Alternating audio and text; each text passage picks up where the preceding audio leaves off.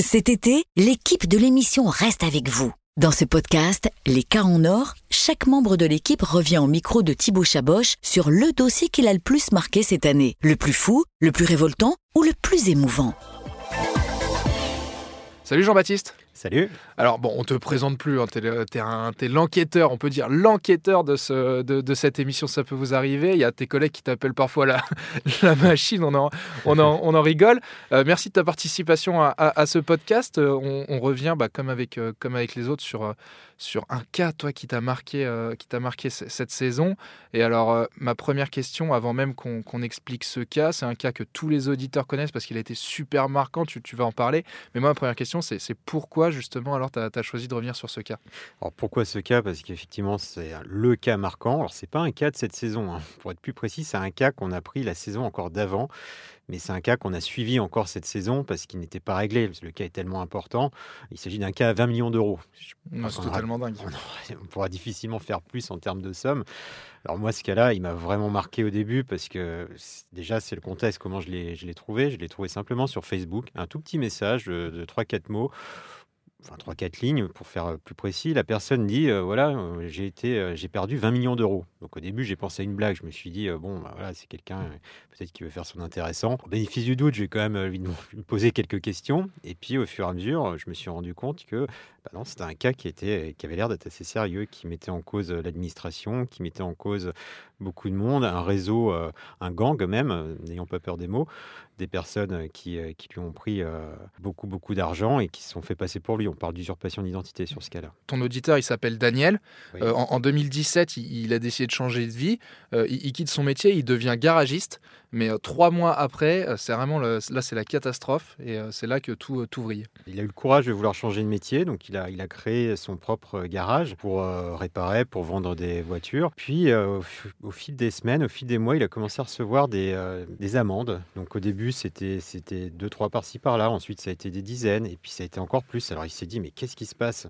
Donc, forcément, il s'est renseigné. Puis là, il a appris que finalement, on usurpait son identité et en creusant, en déposant plainte, bah, il a vu qu'il y avait des, personnes qui se faisaient passer pour lui, qui montaient des garages à sa place en son nom et qui vendaient des véhicules qui étaient totalement, euh, enfin des épaves, quoi, des véhicules qui, ne pouvaient plus rouler, qui venaient de l'étranger pour beaucoup, des véhicules qui étaient trafiqués également. Et donc derrière tout ça, il y avait des, clients qui achetaient euh, des voitures qui avaient des accidents avec et qui se retournaient contre lui aussi. Donc ça a pris vraiment beaucoup, beaucoup d'ampleur. Des gens ont porté plainte contre lui. Il y a Mursaf qui, qui, est venu lui réclamer de l'argent parce qu'il y a eu des, employés fictifs également aussi. Enfin, c'est quelque chose de dingue. Oui, en fait, ça s'arrête pas à juste une simple usurpation d'identité comme malheureusement d'autres peuvent connaître. Là, on est vraiment sur une organisation de, de, grande envergure. Tu disais au début euh, quelques, quelques lettres et au final, ça, ça, ça a explosé derrière. Après, il a reçu, euh, il a reçu je crois, tu, tu, enfin, on le racontait, Julien le racontait euh, à l'antenne, c'était carrément des, des, cartons entiers, des camionnettes entières qui venaient déposer des, des, bah, des, cartons avec des centaines de lettres de, PV à l'intérieur. Ah oui, c'est impressionnant. Il avait même une salle, je crois, chez lui, un local dans lequel il stockait tout ça. Il y avait des étagères complètes.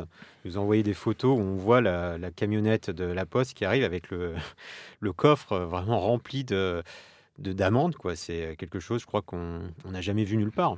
Alors, il en arrive à 20 millions. Euh, finalement, l'administration lui réclame 20 millions.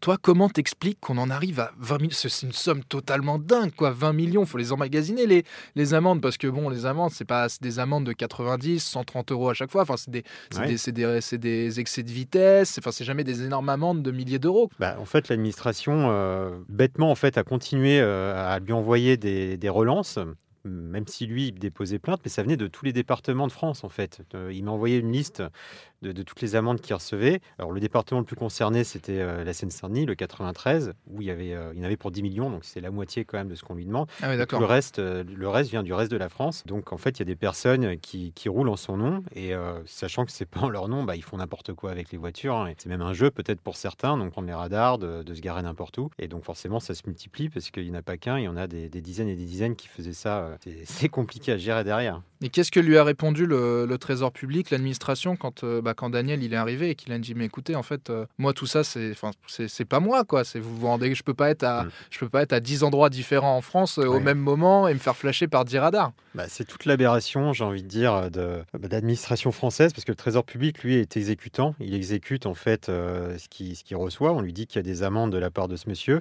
Et en fait, il faut remonter plus haut. Il faut remonter notamment au niveau de l'entaille, qui est l'organisme qui est à Rennes, qui s'occupe euh, du, traitement des amendes. Et euh, c'est peut-être par là-bas où il y a eu un manque à un moment donné. Les, réclamations n'ont peut-être pas porté leurs fruits. Les préfectures également n'ont peut-être pas forcément bien fait leur travail. L'hémorragie a continué et au final, euh, premier passage en l'émission en février, je crois, 2021, suite à ça, ça, s'est toujours pas réglé. Bon, là, ça va un petit peu mieux. A priori, au niveau de l'hémorragie, elle se serait arrêtée. Beaucoup de, ces, individus qui usurpaient son identité, qui se sont retrouvés en prison, qui ont été, condamnés, ils ont fini par être arrêtés quand même pour beaucoup. Bon, au final, euh, il y a tout un arriéré qu'on continue de lui réclamer. Il vous contacte, il vous dans l'émission, il, vient quelques fois en plateau. Ce qu'il faut aussi dire, c'est que euh, vous, quand les auditeurs ils, viennent vous voir, c'est qu'ils ont d'abord essayé euh, de régler leur cas par, eux-mêmes, régler leurs soucis. Là, c'est un peu en dernier, en, dernier ressort. Vous êtes un des derniers ressorts possibles pour l'aider. Mais en fait, là, le cas, il est tellement dingue. Stan, Stan, Vignon, qui est le chef d'édition de, Ça peut vous arriver, le, raconte dans un, dans un podcast que vous pourrez écouter dans, dans, pas longtemps. Lui, il, explique un peu tout, tout, ce que vous avez mis en place pour tenter d'aider Daniel. Vous avez notamment été, je crois, ils ont, vous avez envoyé des, envoyés spéciaux à trois ministères différents. Mais, mais en fait, tout le monde, tout le monde, même l'administration, s'en rend compte, est un peu totalement dépassé par l'ampleur de, de, ce cas. Mais mine de rien, le fait d'avoir le fait que Daniel soit venu dans, cette émission, dans, votre émission, ça a aussi mis en lumière ce, cas. Il était passé après dans les journaux télévisés, etc. On, s'en rappelle. Euh, et, là, donc, du coup, tu es en train de nous dire que, mine de rien, ça, ça s'est un peu endigué quand même. On va dire ça comme ça. Maintenant, 20 millions d'arriérés, c'est énorme. Et on continue à lui faire des saisies vous vous rendez compte que ce monsieur a dû déménager à l'autre bout de la France, déjà parce qu'il y avait des gens qui se rendaient chez lui, qui lui demandaient des comptes parce qu'ils avaient des, voitures volées, ils ne comprenaient pas l'usurpation d'identité, donc ils vont vers l'adresse de la personne qu'ils ont. Donc il a dû déménager pour, euh, pour éviter d'être euh, menacé, pour mettre sa famille à, l'abri. À côté de ça, bah, il a dû euh, arrêter aussi son activité de garagiste, il a dû reprendre un, un emploi de salarié chez, chez, un artisan. Il est maçon, je crois, aujourd'hui.